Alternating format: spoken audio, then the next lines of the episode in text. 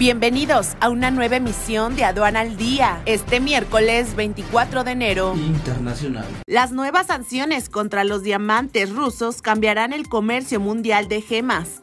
Tesla ya tiene nueva CEO en México, se trata de Teresa Gutiérrez. Nacional. El despliegue de la inteligencia artificial al SAT ha llegado. Inaugura nueva aduana en Aguascalientes, consolidando su posición como líder logístico. Puerto de Veracruz incrementó su movimiento de mercancías en 2023. Este es un servicio noticioso de la revista Estrategia Aduanera. EA Radio, la radio aduanera.